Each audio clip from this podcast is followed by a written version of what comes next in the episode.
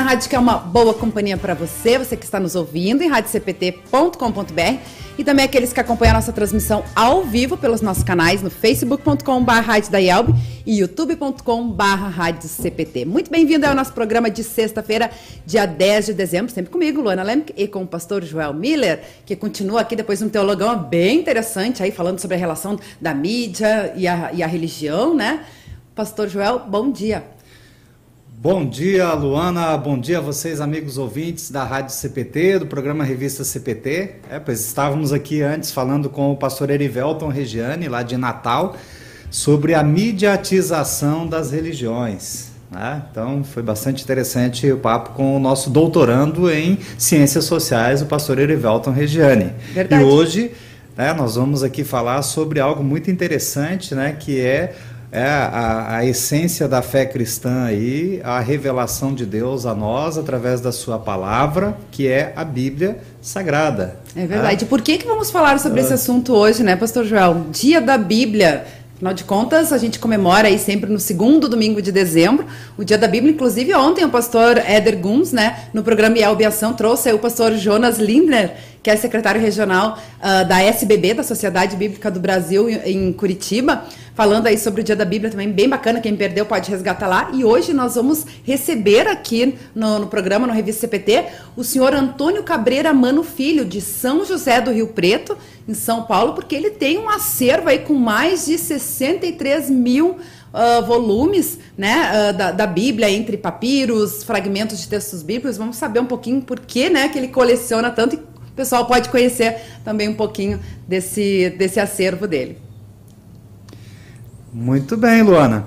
É, eu é, lembrei aqui, na, na, na minha infância, na minha casa tinha uma bigorna. Né? Só que era uma bigorna de sapateiro e não uma bigorna de ferreiro. Né? E, e, e, aquilo me chamava atenção, porque o pastor, numa das suas pregações lá na, na, minha adolescência, ele falou que a Bíblia é uma bigorna que já consumiu vários martelos. Ah, então, é, é, é uma, uma, frase de um autor desconhecido e o pastor utilizou como ilustração no seu sermão. E aquela palavra bigorna, o que, que é isso, né? É um utensílio de ferro que é utilizado ou por um ferreiro ou por um sapateiro, que era aquela bigorna que tinha em casa, que a pessoa coloca o, o, o ferro ali em cima, no caso o sapateiro coloca o sapato ali e bate contra aquele ferro para moldar aquela peça. Né? Então, assim, a, quando ele disse a Bíblia é a bigorna que já consumiu vários martelos, é, está querendo dizer que a palavra de Deus né, já consumiu muitas pretensões humanas, né, porque Jesus disse que passarão céus e terra, porém as suas palavras é. não passarão. Né? Então a Bíblia, o livro revelado de Deus a nós, né? revelado por Deus a nós, para que nós possamos então conhecer o caminho que leva para a casa do Pai. E esse caminho é Jesus, a palavra de Deus se tornou um ser humano e viveu entre nós cheio de graça e verdade. Né? Então que Jesus, a palavra de Deus, nos abençoe quando nós queremos falar sobre a Bíblia, o livro da salvação. Isso, Luana? Com certeza, com certeza. E bem interessante isso que o pastor Joel falou, né? Porque a Bíblia é a palavra imutável que permanece. E volta e meia a gente traz sobre novas versões da Bíblia, atualizadas e, e, tudo mais, né? Por isso que é legal a gente poder conhecer um pouquinho mais aí também dessa coleção do nosso entrevistado, o Antônio Cabreira, que foi inclusive entrevistado pelo, por isso que a gente buscou ele, né? Pelo Mensageiro Luterano, a revista oficial da Igreja Evangélica Luterana do Brasil, que depois a gente vai mostrar aí pro pessoal, mas tem aqui, né, na página 24 a 26, então, Bíblia, o livro da salvação a nossa colega aí, jornalista Natasha Teske, que fez a entrevista com ele, falando um pouquinho para conhecer um dos maiores acervos, né? É uma das maiores bibliotecas de Bíblia do mundo, né? Em São uh, José do Rio Preto, aí com o Antônio Cabreira, onde a gente vai, nesse momento, fazer a conexão e a saudação. Bom dia, senhor Antônio Cabreira. Uh, Bem-vindo à Rádio CPT. A gente agradece muito que você aceitou uh, disponibilizar um pouquinho do seu tempo para conversar aí com a gente. Bom dia, bom dia, Pastor Joel, bom dia, Luana. É um prazer muito grande estar aqui com vocês e principalmente para tratar de um tema tão importante é, sobre a Bíblia e nesse segundo domingo agora do Advento, segundo domingo de dezembro, que a gente comemora é, esse livro tão importante para nós. É um prazer muito grande estar aqui com vocês. Muito bem, senhor Antônio, muito obrigado pela gentileza de estar aqui conosco, né, para falar, né, sobre falarmos sobre a palavra de Deus. E aqui falarmos especificamente, né, do livro, né, da, da, da questão é, é, física e o livro. E é, também, como a Luana já anunciou aqui, é, a importância da Bíblia e a importância de se ter traduções, é, é, documentos bíblicos, fragmentos de traduções, de cópias, enfim, edições diferentes da Bíblia, né, esses aspectos técnicos também, que aliás, assim, a gente tem que louvar a Deus, toda a igreja cristã no Brasil tem que louvar muito a Deus por uma entidade muito séria e muito importante para a causa da Bíblia no Brasil, que é a Sociedade Bíblica do Brasil. A Sociedade Bíblica do Brasil é uma instituição interdenominacional, faz parte de diálogos interreligiosos entre várias denominações cristãs que se unem é, nessa Sociedade Bíblica do Brasil para trabalhar pela causa da Bíblia no Brasil. Então, nosso muito obrigado à Sociedade Bíblica do Brasil, nosso louvor a Deus por essa instituição que tem é, trabalhado pela causa da Bíblia no nosso país e em todo o mundo de fala é, portuguesa também, que a Sociedade Bíblica do Brasil produz Bíblias aí para outros países também. Então, né, louvemos a Deus pela Sociedade Bíblica do Brasil e pelo Dia da Bíblia.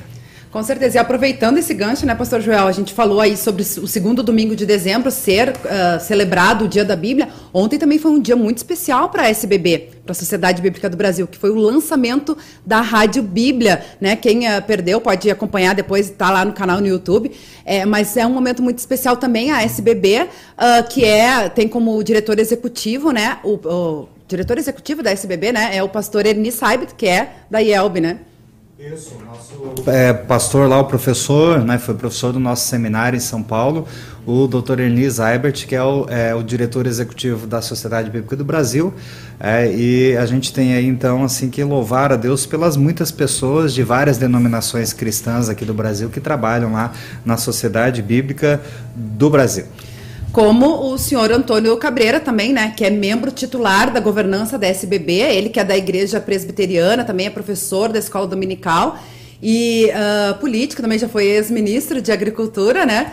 Então a gente fica muito feliz aí de poder estar conversando e conhecendo um pouquinho dessa história. E já de imediato, seu Antônio, eu pergunto, né, uh, como é que surgiu esse interesse por colecionar Bíblias?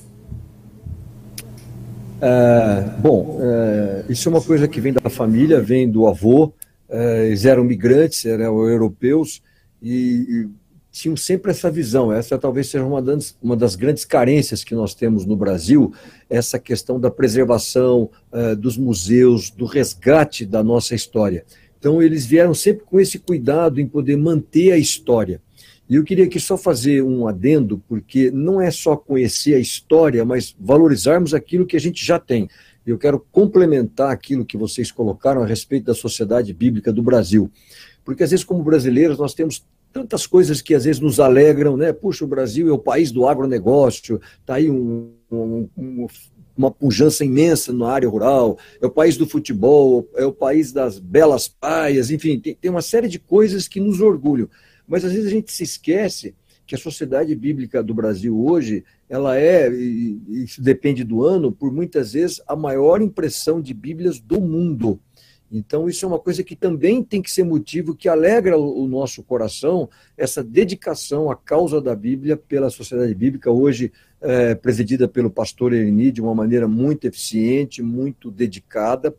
E esse resgate da história vem em conhecer aquilo que a gente tem hoje, que é, por exemplo, uma sociedade bíblica, que é o retrato eh, belíssimo do que vocês colocaram, não é desta ou daquela denominação, mas é uma, uma entidade que pertence à igreja cristã.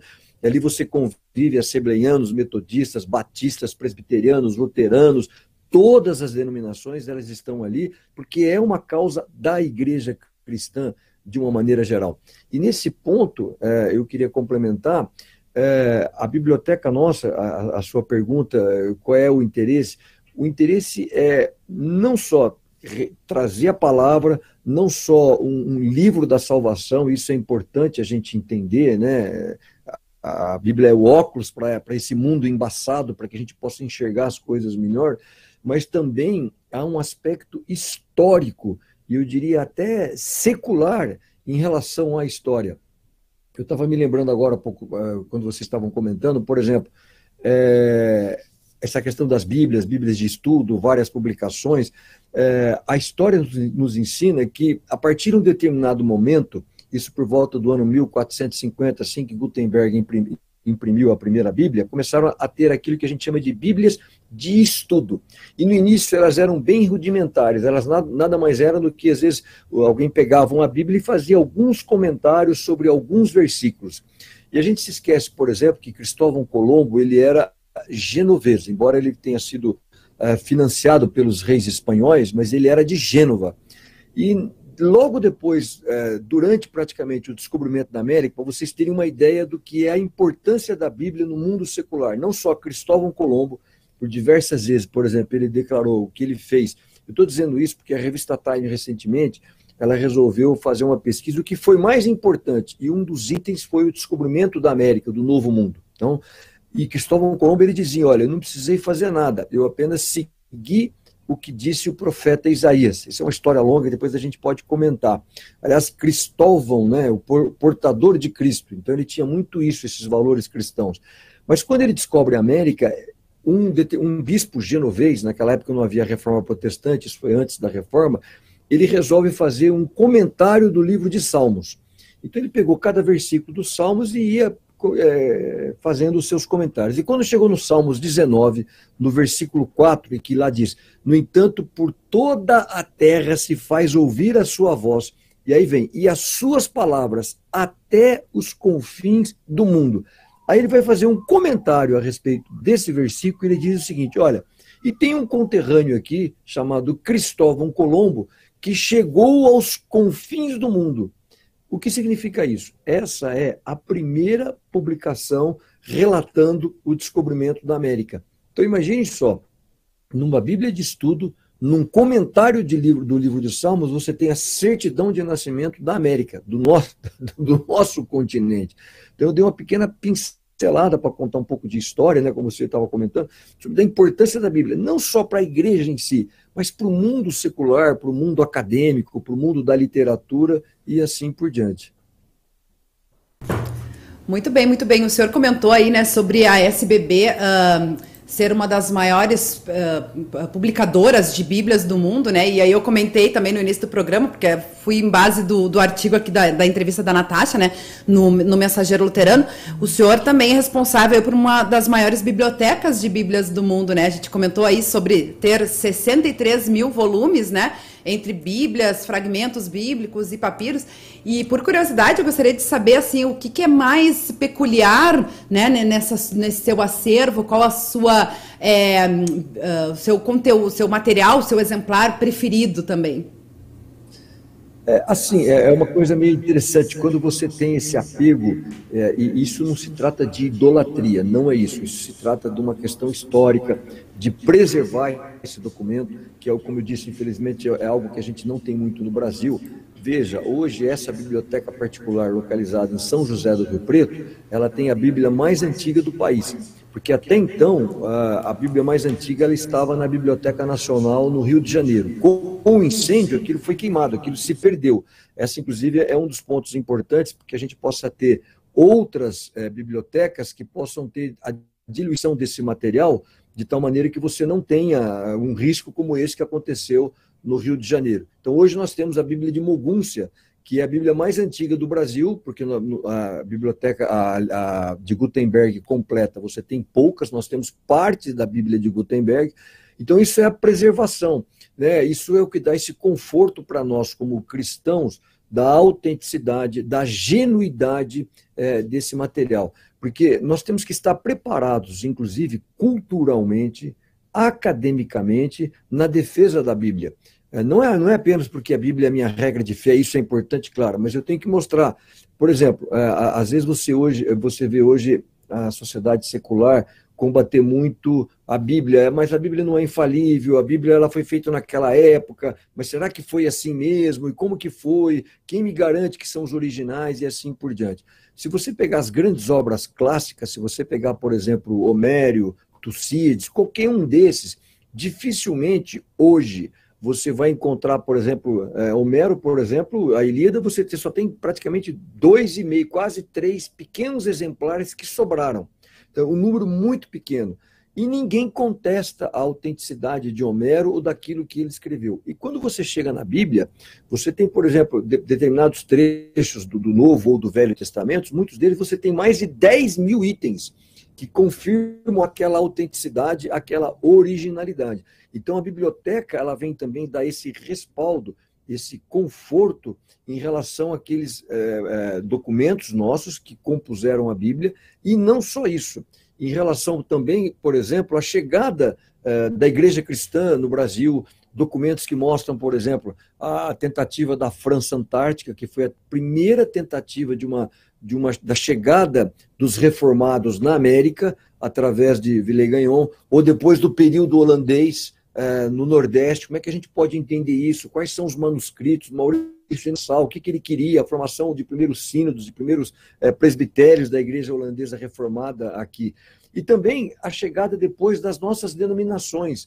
Então, como é que foi a chegada dos luteranos? Como é que foi a chegada dos presbiterianos, dos, dos batistas? Quais eram, é, por exemplo, esse tempo atrás a biblioteca foi visitada, e isso é uma coisa muito é, interessante, é, a, assim, a, a, a discussão entre esses primeiros missionários se os novos convertidos, que eram oriundos da Igreja Católica, eles deveriam ou não ser novamente batizados. Então, eles tinham grandes discussões, você vê pelas cartas, você vê pelo, pelos livros deles, eh, onde eles grifavam aquela questão do batismo. Então, o que é tudo isso? Isso dá uma compreensão melhor da nossa história.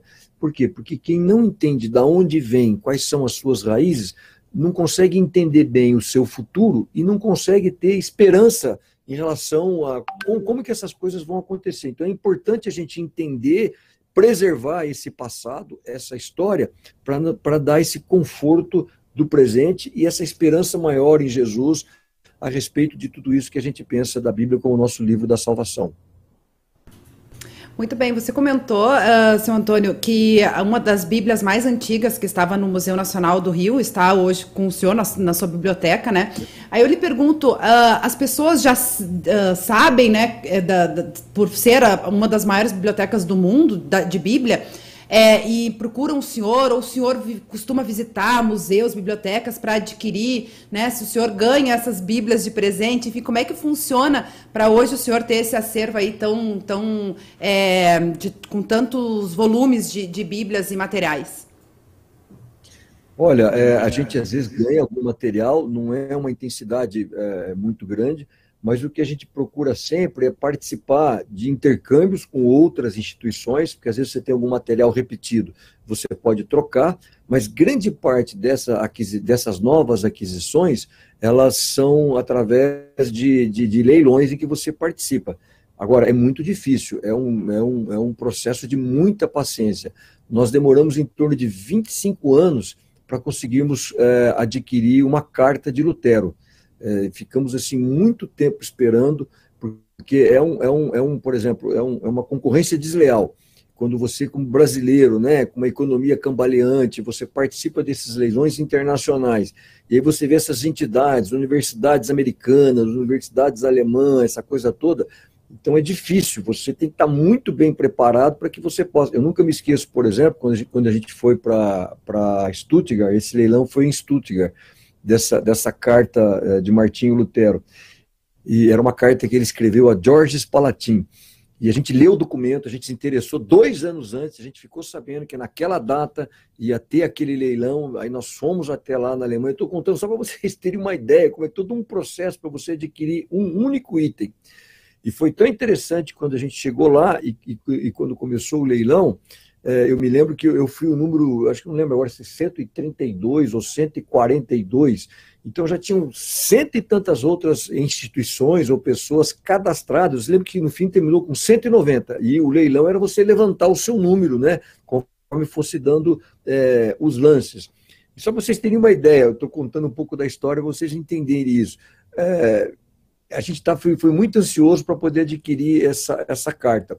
E assim que abriu o leilão, o leiloeiro disse o seguinte: ele, abri, ele disse um bom dia, o leilão foi de manhã, e falou assim: olha, aqui é o seguinte, quem quer comprar é, 20 minutos, 20 ou 25 minutos, não me lembro bem, 20 ou 25 minutos da vida de Martinho Lutero, porque era o tempo que eles tinham estimado que Lutero é, gastou da sua existência para poder escrever aquela carta. Então você imagine quando você abre o leão e fala, agora, agora que nós não vamos conseguir comprar, mas graças a Deus, Deus foi gracioso, a gente conseguiu adquirir essa carta original, é, esse manuscrita de Lutero a George Spalatin.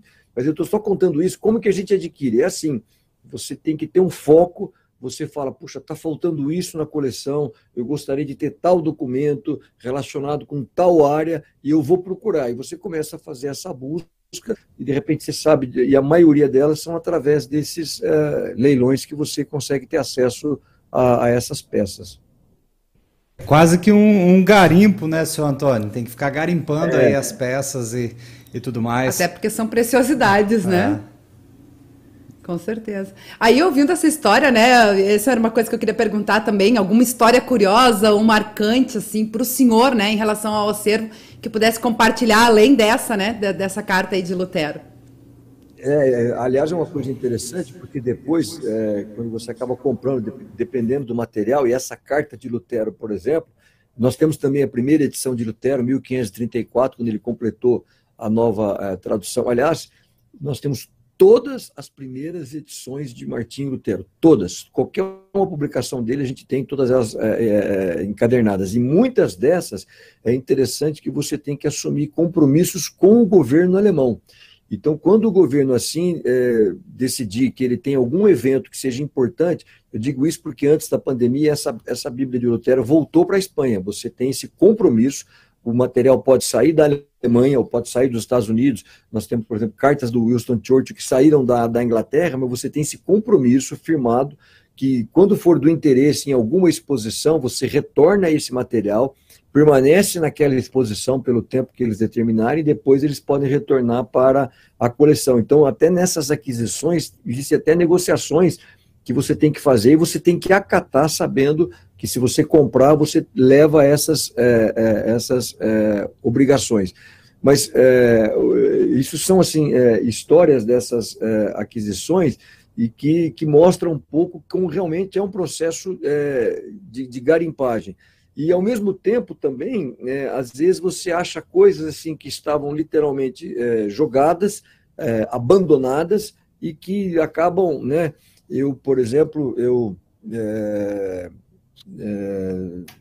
assim, visitando uma família em que eu sabia que eles eram um colecionador e tal, e eles tinham uma, uma, uma, uma estante e olha, a gente quer vender isso aqui, quer portanto, não sei o que, tá, tá, tá, tá.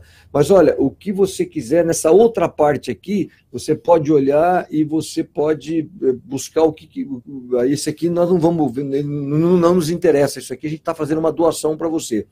Eu acabei comprando aquela parte, mas o interessante é que aquilo que eles não davam valor tinha muito mais valor. Por exemplo, eh, isso foi uma das maiores alegrias que eu tive, porque é, numa das. Ali procurando no chão, abrindo aquelas sacolas e aquilo ia, ia para o lixo, eu acabei encontrando um documento, um manuscrito de D. Pedro II, é, no intuito, é, foi a primeira igreja evangélica que Dom Pedro II autorizou a funcionar no Brasil. Então, vocês imaginem, você achou um documento no chão, literalmente abandonado, que a gente não sabia. Quer dizer, Deus às vezes tem uns propósitos, os planos de Deus não são os nossos planos, a gente não sabe o que ia acontecer. Aquilo foi resgatado. E é interessante isso, é, que mostra um pouco da nossa concepção. E hoje é um assunto é, vidente essa questão do direito de crença, da liberdade religiosa. E a visão que a gente tem, e às vezes não é, não é a verdadeira visão, é que fala que é, a liberdade religiosa é algo que o governo concebe. E na realidade não é isso. A liberdade religiosa é algo que Deus coloca no meu coração. Esse direito de crença, ele nasce, ele é inato do ser humano, porque nós somos criados à imagem e semelhança. Mas, no entanto, a gente aceita pacificamente que é o Estado que me dá o direito de abrir uma igreja.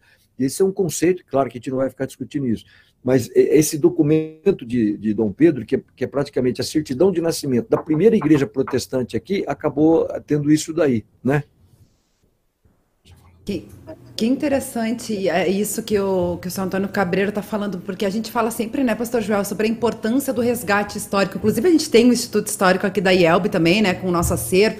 Temos planos aí também de ter um museu, né, uh, daqui da, da IELB com todo esse, esse, esse material. E a gente sempre reforça isso nas próprias congregações também, né, a importância de se guardar, de se preservar essa, esses documentos e tantas outras coisas que fazem parte da história, né? Como ele falou aí, né, de um documento que foi resgatado do, do lixo, né? Que, que era importante. Então, isso é um incentivo também, né? Algumas congregações possuem, né? As, as comissões de patrimônio e, e tudo mais, para a gente continuar, né? Pres, preservando e resgatando a, as, as nossas histórias, né? Porque fica isso também de herança, é, até não, não só para é, quando a gente comemora, celebra aí aniversários, jubileus e tudo mais das congregações, mas o próprio resgate, né? Da, da, da nossa história e preservação também. Sim, é, é muito importante. Não ah, pois não, seu Antônio. Não, só aproveitando e reforçar a todos os ouvintes aqui, é, da necessidade de você na sua igreja, na sua região, é, avalie os documentos que você tem, porque a história tem mostrado muito isso. É tão interessante que se a gente pegar, por exemplo, um dos manuscritos importantes para a gente da, da, da, antiguidade, o Código Sináiticos, né? Se você pegar a história dele, do Tischendorf, ele estava lá naquele monastério, que era o monastério de Santa Catarina, e ele estava ali, com, foi lá visitar, porque falaram que tinha um manuscrito importante, ele não achava, e essa é literalmente a história. Inclusive, depois isso deu uma controvérsia muito grande com a igreja ortodoxa, mas ele estava ali, e aí, de repente, estava muito frio, e ele estava ali, e um, um monge que estava ali do lado estava pegando uns pedaços de papéis e jogando no fogo. Quando ele pegou, ele olhou aquilo, ele abriu aquele rolo, era o código sinático. Ele falou: Não, mas isso aqui você não pode jogar no fogo. E guardou aquilo. Isso é hoje o Código Sinático, que é um dos manuscritos importantes que a gente tem. Então, isso não acontece só aqui no Brasil, isso acontece no mundo inteiro. Então, fica aqui esse alerta, porque às vezes muitos missionários é, que vieram da Alemanha, eles trouxeram algum material importante, a gente tem que sempre procurar avaliar antes de descartar, antes de, de eliminar qualquer coisa, avalie, de repente isso tem um valor histórico extremamente importante e isso deve ser preservado e resgatado. Essa questão do, do, do, valor histórico, né? A gente tem uma dificuldade, né? Um país que não tem memória, não sabe o país que é, né? A gente tem uma dificuldade de resgate histórico e de valorização uhum. né, da história e de documentos históricos. É muito importante a gente falar isso e especialmente documentos relacionados à fé cristã, relacionados às denominações religiosas no Brasil, que também estão entrelaçados aí com a causa da Bíblia, né, que é o que nós estamos falando aqui, é o dia da Bíblia, e falando da, da causa da Bíblia, que é muito importante nós é, preservarmos isso. Até porque Deus é Senhor da nossa vida e Deus é Senhor da história também, né? Deus é Senhor da história, e a Bíblia é o livro que conta a história do amor de Deus com o ser humano né? do amor de Deus pelo ser humano. Então a, a, Bíblia é o livro da história de Deus que ama a, a todos nós em Cristo é, e, e, e, é muito importante a gente sempre lembrar disso, né? que é, não, não se trata da nossa história, mas da é. história do amor de Deus por nós na pessoa do seu Filho Jesus Cristo. E aproveitando esse gancho, antes do, de passar a palavra aí para o seu Antônio Cabreira, é, o gancho que o pastor Joel trouxe da causa da Bíblia, né? E a gente falando da importância desse resgate histórico, eu me lembrei, a, a SBB sempre tem né, a, um tema né, para o Dia da Bíblia, que esse ano é a Bíblia e o Jovem. E a gente falando aí sobre essa importância da, de preservar a história para o futuro das gerações e, e tudo mais. Eu lhe pergunto, seu Antônio, é, se o senhor acha que o jovem não se interessa mais tanto, né? pela Bíblia. E, e, como o senhor acha que a gente poderia, como cristãos e como igreja também, né, uh, cativar e manter mais os jovens ativos na, no, no, trabalho da igreja e na própria uh, fé cristã? É, na realidade, eu acho que a Bíblia ela nos ensina isso, principalmente naquela passagem do, do eunuco, do etíope, né, em que é, ali se faz uma pergunta: é, você entendes o que lê? E eu acho que esse é o, é o grande ensinamento que nós, hoje, como igreja e como sociedade bíblica, nós temos que ter em relação a toda a sociedade. E o que a gente acontece, assim, não é que a gente vai subdividir a Bíblia, mas a gente tem que entender o mundo que nós estamos vivendo hoje. E a gente sempre fala assim, ah, a tecnologia ela afasta uh, o culto presencial. Não, a tecnologia ela é assim, ela pode ser para o bem ou pode ser para o mal. E o que nós temos que entender é que hoje a gente tem uma nova geração extremamente conectada, diferente, as coisas mudaram. E nós temos que então entender o, essa, o mundo que essa geração mais nova é, vive e poder passar para eles. E dentro desse espírito, você está entendendo o que lê, eu tenho que achar é, dentro desses aplicativos, eu tenho que saber passar a mensagem. Porque, afinal de contas, se você pegar, por exemplo, aí, durante é, isso antes da pandemia, é, talvez o maior missionário é, que, que a gente teve foram os downloads digitais. digitais e principalmente na janela 1040. Então, veja, às vezes a gente fica preocupado com o receio da tecnologia, mas é um instrumento poderoso. Se lá na janela 1040, que eu tenho uma perseguição religiosa, em que eu tenho restrições ao uso da Bíblia, a via digital às vezes me permite isso. E são assim, é, as mídias, né, os meios digitais, eles estão aí, eles não têm restrição de horários, eles trabalham pode ser 24 horas, não tem restrição geográfica, pode ser para qualquer lugar do mundo. Então eu tenho que entender isso e como cristão saber usar isso na propagação do evangelho, dos nossos valores e da propagação das boas novas. Então, é, eu acho que a própria Bíblia já nos ensinou isso. Então, isso eu posso, eu estou falando para a geração mais nova, para as mulheres, é, para os homens atuais, para os empresários com essa vida mais agitada. Então, toda entidade, toda igreja, ela tem que estar preparada para isso no intuito de poder explicar essa mensagem de uma maneira que as pessoas possam entender, porque às vezes aquele tipo de mensagem que convenceu a minha avó ou convenceu, eh, eu acho, por exemplo, hoje, e o Billy Graham falava isso de uma maneira muito clara, ele falava o seguinte, que a grande cartada de Deus nesses tempos atuais, ela vai se dar no mercado de trabalho. E é realmente interessante isso. Talvez a gente tenha que repensar muito e se você imaginar, a maioria das novas conversões, elas não estão acontecendo nos bancos das igrejas, elas estão acontecendo nas ruas, nos mercados, nas escolas, nas universidades, com o nosso testemunho, mas aonde essas palavras, através das mídias digitais ou através de, de, de programas de evangelização, porque eu tenho que entender o contexto né, em que as pessoas é, estão vivendo. Então aí entra também o jovem, eu preparar o material para esse jovem atual, altamente conectado. E não adianta querer dizer, mas isso é ruim, eu tenho que mudar ele trazer para o meu sistema. Não, eu tenho que entender o meio ambiente, não vou mudar os meus valores, não vou mudar a concepção daquilo que a Bíblia me ensina, mas eu vou torná-la acessível naquele mundo e naquele, naquele momento em que eles estão é, tendo a sua existência. É, é, muito importante nós é, é, lembrarmos disso, né? Assim, o conteúdo da palavra de Deus não se muda, né? Jesus disse: passarão céus e terra, mas as minhas palavras não passarão. Mas é claro que nós temos que olhar o conteúdo que nós temos que é revelado por Deus, é a palavra de Deus, e, e qual é a forma que nós estamos apresentando ele. Então, a gente trazer este conteúdo para a realidade do jovem hoje não quer dizer moldar a palavra de Deus às necessidades dos jovens, não quer dizer moldar a palavra de Deus à cultura vigente, enfim, aos meios de comunicação, às mídias que são utilizadas, mas quer dizer é, é, ver como nós podemos utilizar este conteúdo que é imutável, que é a revelação de Deus para nós, dentro da realidade cultural, intelectual, de nível de interesse, enfim, dos jovens hoje em dia dia, né? E, e, eu penso que é muito importante, senhor Antônio, o senhor, o senhor mencionou aqui na, na sua entrevista para a, a Natasha Teske, aqui no Mensageiro Luterano, teve uma menção sua, Léo, mais importante do que estudar ou comparar textos bíblicos é aplicá-los em nossa vida diária. É aplicar também na vida diária do jovem, como a Luana perguntou aqui, né? Como a, a própria Bíblia nos ensina, tornai-vos, pois, praticantes da palavra é, e não somente ouvintes, enganando-vos a vós mesmos. Então, a prática da palavra, é, Jesus diz que nós somos sal, nós somos luz, o apóstolo Paulo diz que lá nós somos o bom perfume de Cristo, nós somos embaixadores do nome de Deus, é, o, o, nós somos despenseiros da graça de Deus, enfim, tantas questões ali. Muitas e muitas vezes a única Bíblia que o não cristão vai ler é o nosso testemunho. É o nosso testemunho. Então, nós conhecermos a palavra de Deus, compreendermos a palavra de Deus, estudarmos a palavra de Deus E é, sermos apenas ouvintes da palavra de Deus não resolve, a gente tem que ser praticante para que as pessoas conheçam Jesus pelo testemunho. É claro que é Deus Espírito Santo quem vai converter pela pregação da palavra, né?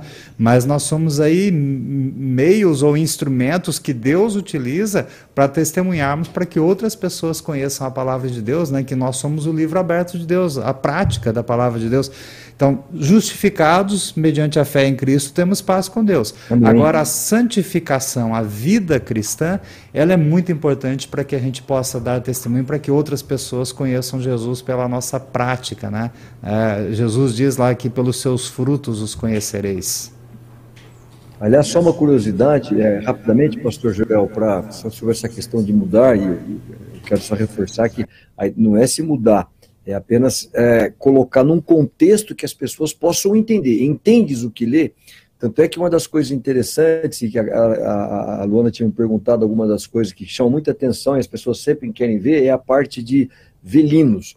Velinos era, era aquela parte do couro que a gente utilizava na época que ainda não se, não, não, não se tinha o papel.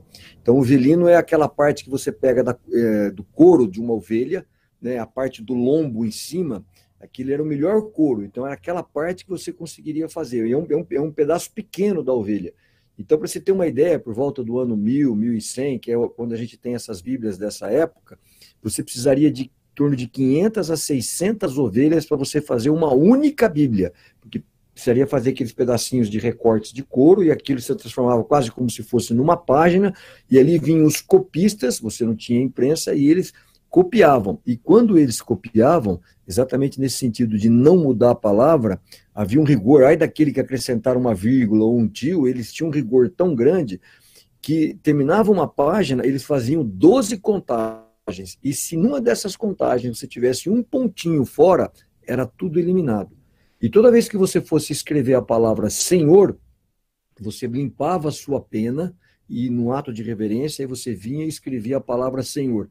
Mas se fosse Jeová, você não só limpava a pena, mas você parava o processo de escriba, ia no local, tirava sua roupa, tomava um banho, se purificava, retornava, e aí você vinha e escrevia a palavra Jeová. Então, só para mostrar a reverência e o respeito em relação a essas transcrições da palavra. Por isso que a gente tem a certeza, a tranquilidade de que são cópias fiéis daquelas que eram as originais.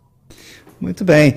Tanto é que o senhor citou aí a passagem do eunuco lá, entendes o que lês, né? Então a gente tem que é, é, trazer a, a Bíblia para nosso contexto atual, aí lembrando da imutabilidade da palavra de Deus, mas é necessário, né? Como é que eu vou entender se não há quem explique, né? É. Então a, a, a, questão do estudar a palavra para conhecer, né? primeiro a gente tem que estudar para colocar para dentro, né? Conhecê-la para depois então a gente poder ensinar e explicar.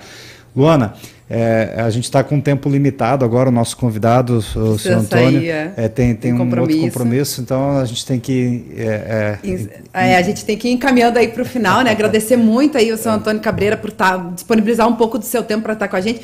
Tem muitos comentários que a gente não vai conseguir ler agora, antes da despedida dele. Só um que eu vou ler, porque o pastor Joel falou sobre explicar, né? Que é aí da Malene Bund que escreve. Que aula, muito obrigada. Ótimo assunto, precisamos sempre ouvir nos ajuda muito e é verdade, realmente a gente conhecer. Aliás, eu acredito que o São Antônio Cabreira aguçou aí a curiosidade e o desejo de muitos ouvintes conhecerem, né, a biblioteca lá no, na, na, sua localidade, né? E, e aí a gente pergunta também, né, como é que faz? Né, quem quiser conhecer, se é aberta ao público, né, como é que funciona horários de visita, enfim, São Antônio. Sim, é, muito obrigado. Quero agradecer mais uma vez vocês por darem essa oportunidade nesse evento tão importante do domingo. Não comemore esse dia, o dia da Bíblia, apenas como um dia, mas um dia de reflexão. Como é que anda a sua leitura bíblica? Como é que anda a sua vida em relação a Jesus? Eu acho que é o momento a gente refletir sobre isso para que a Bíblia realmente possa ser a, a sua regra de fé é, e prática. E quanto à biblioteca, é, eles podem entrar em contato ela não é uma biblioteca comum, você não vai achar livros agora sobre religião, ela, ela é uma biblioteca de livros especiais, de primeiras edições, é, de livros manuscritos, então ela tem essa característica. Mas ela está aberta ao público com agendamento, você pode entrar em contato conosco, depois eu posso passar para vocês o e-mail, vocês podem entrar lá nesse e-mail e a gente programar um agendamento, ela fica localizada em São José do Rio Preto, é no interior de São Paulo, mas será um prazer muito grande receber aqueles que, aliás, a gente faz é, da biblioteca também um movimento de evangelização. Às vezes algumas peças saem, a gente participa em shoppings. Nós temos, por exemplo, lá um livrinho que é, é mil maneiras diferentes de escrever o nome de Jesus porque nós temos lá quase duas mil línguas da Bíblia. Então a gente acabou escrevendo um versículo, né, que, que, fala de Jesus em mil, mais de mil diferentes línguas. Então é uma curiosidade, é um livrinho que a gente sempre imprime e esgota rapidamente, que todo mundo quer pegar, porque é uma, é uma curiosidade. Então, através dessas curiosidades, a menor Bíblia do mundo, uma Bíblia que já foi à Lua, aí as pessoas querem ver isso e saem dali com um folheto evangelístico falando, uh, trazendo as boas novas. Muito bem. É, que Deus abençoe uh, o trabalho que vocês realizam com essa biblioteca aí, São José do Rio Preto.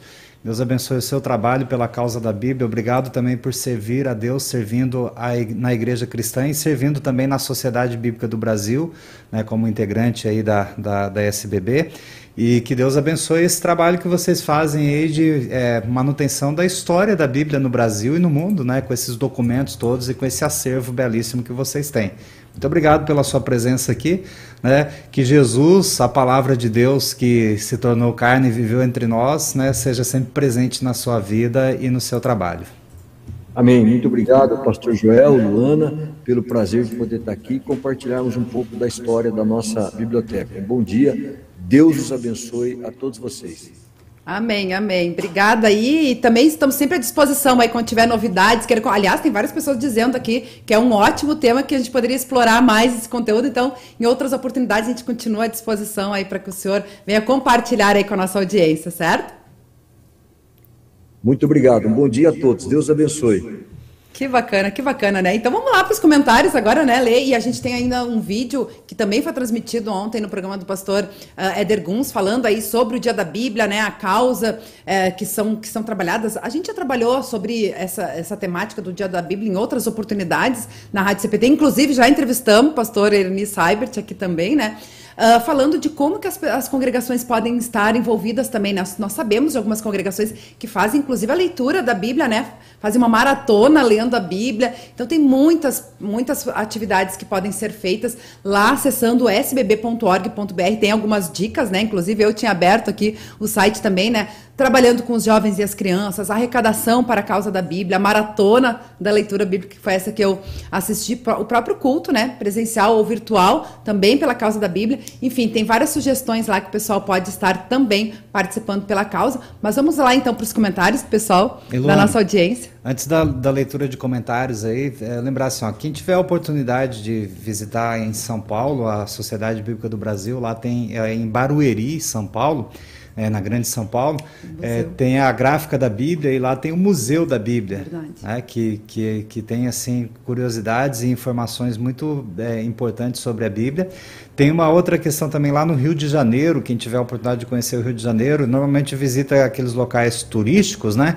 Mas é interessante conhecer o centro do Rio de Janeiro e lá no centro do Rio de Janeiro, na Rua do Ouvidor, é bem próximo ali à estação central, bem próximo à Avenida Getúlio Vargas, a Rua do Ouvidor, nós temos o edifício da Bíblia, que é um edifício lá da que pertence à Sociedade Bíblica do Brasil, e lá no edifício da Bíblia tem também lá é, é uma ala para visitantes, né, que tem ali curiosidades sobre a Bíblia, tem lá é, é, uma parte que é, são as essências, os perfumes que são mencionados na Bíblia, você tem a oportunidade de sentir o cheiro daquelas essências, né, que tem ali um, um, uma interatividade com, com curiosidades bíblicas, também num pequeno, eu não sei se o nome lá é Museu da Bíblia ou Exposição da Bíblia, Bíblia, lá no, no edifício da Bíblia no Rio de Janeiro.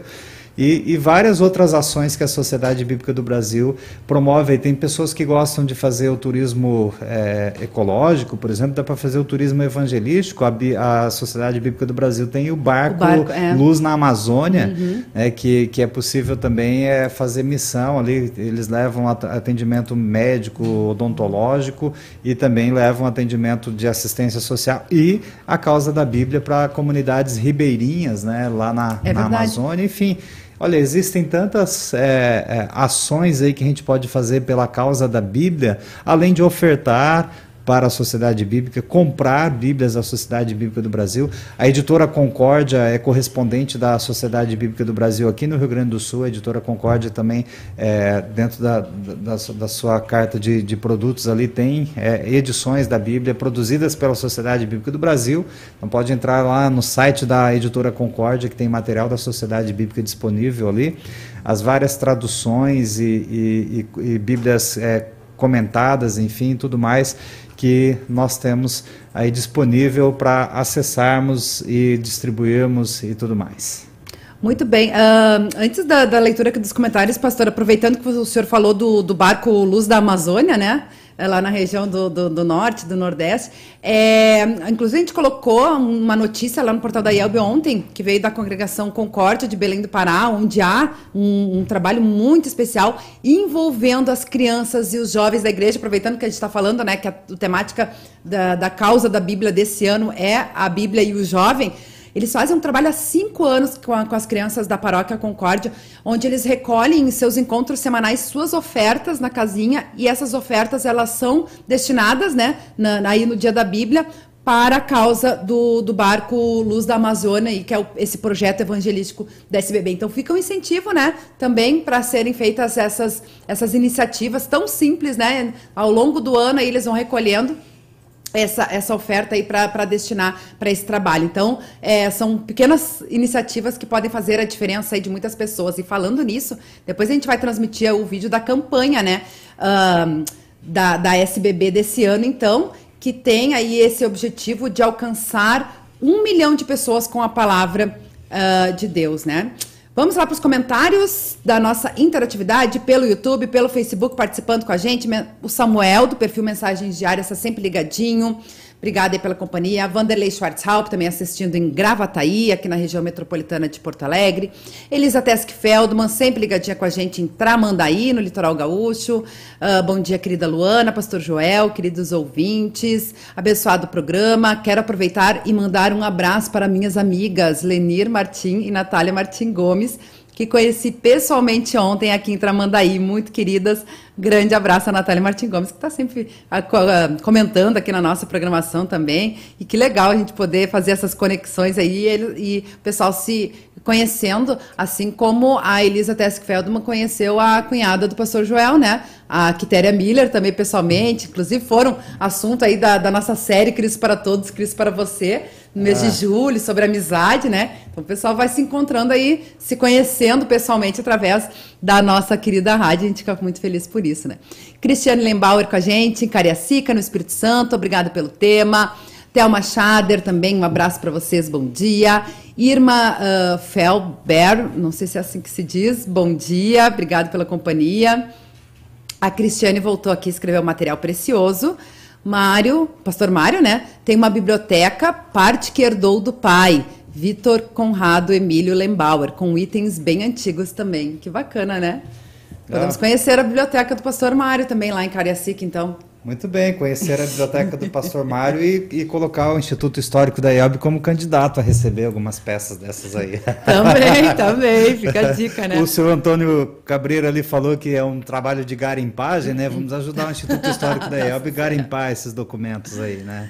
Tá certo. Pastor Nelson Linhaus também com a gente, presidente Getúlio, Santa Catarina, bom dia, que maravilha poder ouvir o Antônio, um grande historiador, que Deus continue a abençoá-lo nesta sua atividade. Obrigado por esta oportunidade, a gente que agradece aí, né, o carinho da nossa audiência. Vanderlei Schwarzhaupt voltou aqui, gosto, gosto, uh, gosto muito da frase, a Bíblia não é antiga nem moderna, é eterna. É o comentário do Vanderlei Schwarzhaupt. É, exatamente. É, a gente pega essas, essas frases né, de, de autores, é, alguns conhecidos, outros é, é, autores aí já consagrados também, para sempre falar é, da Bíblia. Né? Eu usei a, aquela frase ali, né, a, a Bíblia é, é, a bigorna que já quebrou muitos martelos, né, que já consumiu muitos martelos, enfim. Mas é sempre importante nós é, olharmos para o que ela mesma diz de si. Né? A Bíblia diz que ela é a palavra de Deus, né, imutável, é, e, e, é. e, e, a Bíblia é a revelação de Jesus Cristo, nosso Senhor e Salvador. Né? Então, a eternidade passarão céus e terra, as minhas palavras não passarão. Né? É o que, o que Jesus diz da sua palavra, que é a Bíblia Sagrada, revelada a nós através de, dos apóstolos, Moisés, os profetas, é, os, escritores bíblicos, mas inspirada pelo Espírito Santo. Né? Um dia é, falar sobre a questão do processo de inspiração e revelação da Bíblia, né? transmissão do texto bíblico crítica textual, né? Ele, é, o senhor Antônio citou algumas coisas aqui. Enfim, a gente tem muito conteúdo aí para falar da Bíblia, né? Com certeza. O Vanderlei colocou outro comentário aqui. Ó. Acho que seria de bom alvitre mais programas com este tema. Sugestão aí da gente dar continuidade, né? É. Bacana. Uh, aí da Marlene Bund a gente tinha lido, né? Aquela falando que era uma verdadeira aula. Uh, Margarete Irene Ribeiro Ferreira, bom dia a todos. Elcio Stein também está com a gente. Muito bom saber mais da Bíblia. Ele que é, ele colocou aqui em outro lugar. Ah, de Boa Vista, Roraima. Obrigada aí pela participação. A Iria Litt, que também está com a gente de Domingos Martins, no Espírito Santo. Uh, ela coloca: Estou muito feliz porque amanhã meu sobrinho Stanley Antônio Litt Aguiar uh, e a família está por lá. Ele vai fazer a formatura, é verdade. Amanhã tem uma formatura aí, né? Dos, dos, formandos do Seminário Concorde que estiveram visitando aqui né, o centro administrativo nas últimas duas semanas. Uh, teve o dia do chamado na semana passada e amanhã, então, formatura lá no Seminário Concórdia, né? Professor, amanhã, né? Amanhã, sim? 17 horas. 17 horas. Exatamente. Será transmitido aí pela rede social do Seminário Concórdia, acho que pelo YouTube do Seminário Concórdia. É, é, será transmitida a formatura, que acontecerá às 17 horas lá no campus do Seminário Concórdia. Hoje à noite os alunos têm um momento especial ali que é chamado de janta melancólica, melancólica. né? É, que é, com exceção da formatura que será amanhã, é o último evento oficial que eles participam como alunos do seminário.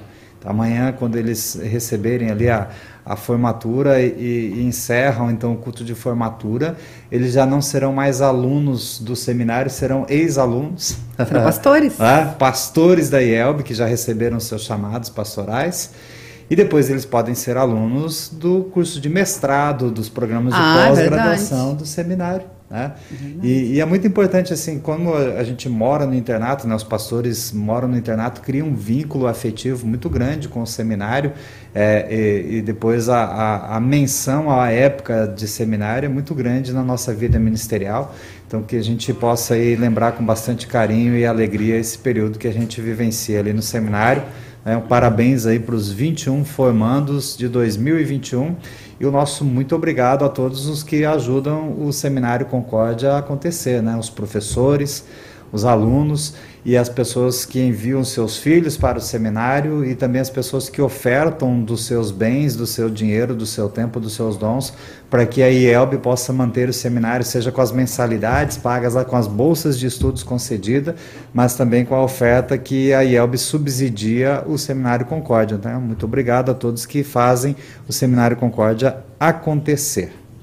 Muito bem, boa lembrança aí do pastor Joel, né? Mais um comentário aqui do Luiz Felipe Machado, mais conhecido como Palmito, meu braço direito e braço esquerdo aqui na Yelbicom, na assessoria de comunicação, que, atento né, e acompanhando a programação, já colocou ali o endereço do Centro Cultural da Bíblia no Rio de Janeiro, o pastor Joel tinha comentado, né? Então, quem Centro quiser conhecer... Centro Cultural da Bíblia, isso. isso Esse aí. nome que me, fa me faltou a memória no momento. Obrigada, Palmito, sempre é. atento aí na nossa programação.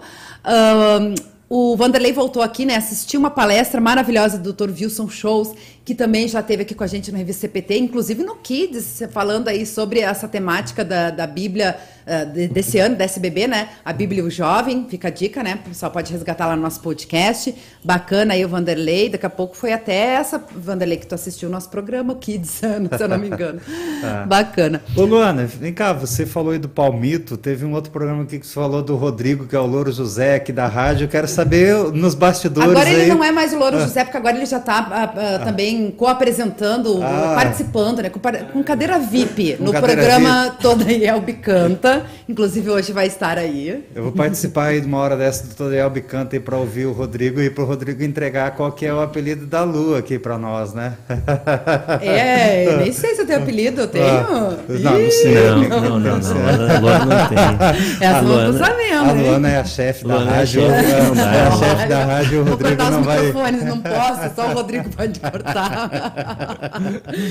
Ai, olha só que É. coisa séria.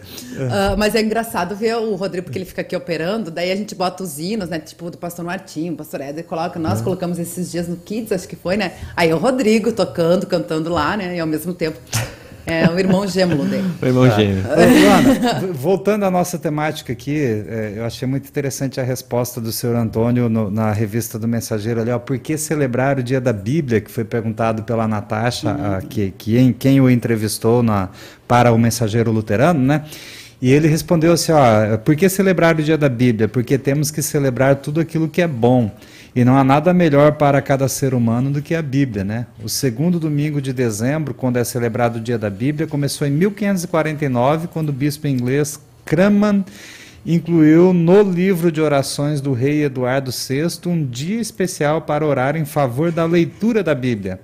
Então a data escolhida foi o segundo domingo no Advento, né, que na verdade aqui no Brasil ficou o segundo domingo de dezembro, É. né, porque tem igrejas que não seguem tradição litúrgica, é, é, então para e como a- o calendário do Advento é uma data móvel, né, que vai depender é, é sempre quatro domingos antes do dia 25 de dezembro, então nem sempre vai ser no segundo domingo de dezembro.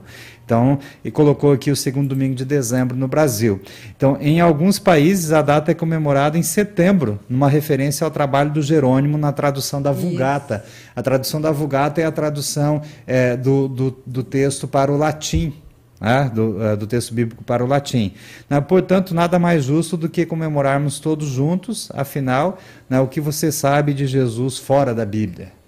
Né? então, a, a Bíblia é a revelação do plano de Deus para a nossa salvação na pessoa do seu Filho Jesus. Com certeza. Eu me lembro que o pastor Jonas Lindner ontem explicou sobre essa questão também da comemoração Uhum. da data, por que que os católicos comemoram em outro dia, por causa de São Jerônimo e tudo mais. Mas é, é bacana a gente reforçar isso aí, né? Afinal de contas, são, são programas diferentes. E olha só, pastor, o senhor comentou aí sobre o Museu da Bíblia lá em São Paulo.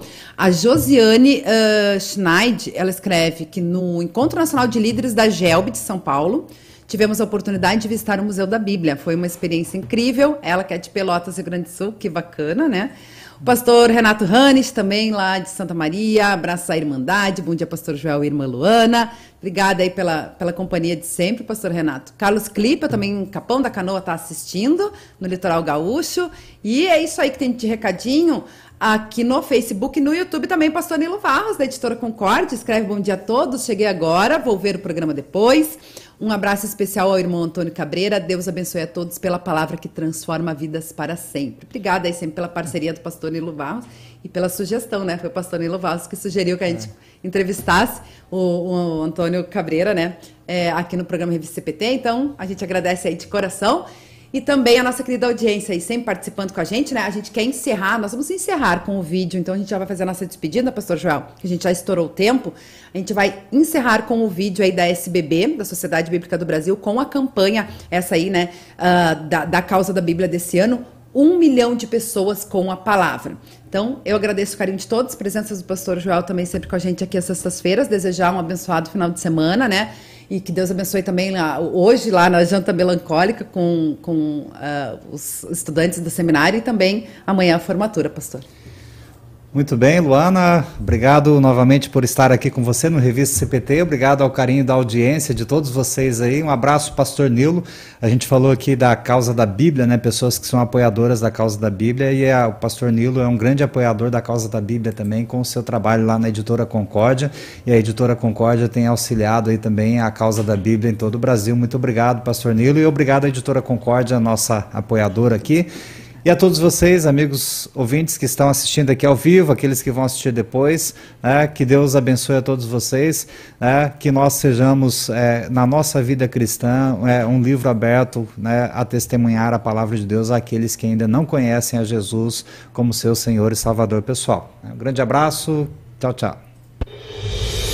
O desafio foi lançado. Um milhão de pessoas com a palavra. No Dia da Bíblia, a Sociedade Bíblica do Brasil quer unir esforços para presentear um milhão de brasileiros com o Novo Testamento. A cada dois exemplares adquiridos, você recebe mais um para ajudar a alcançar um milhão de pessoas com a palavra. Faça parte desta grande campanha. Acesse sbb.org.br e adquira já o Novo Testamento para evangelização. SBB, semeando a palavra que transforma vidas.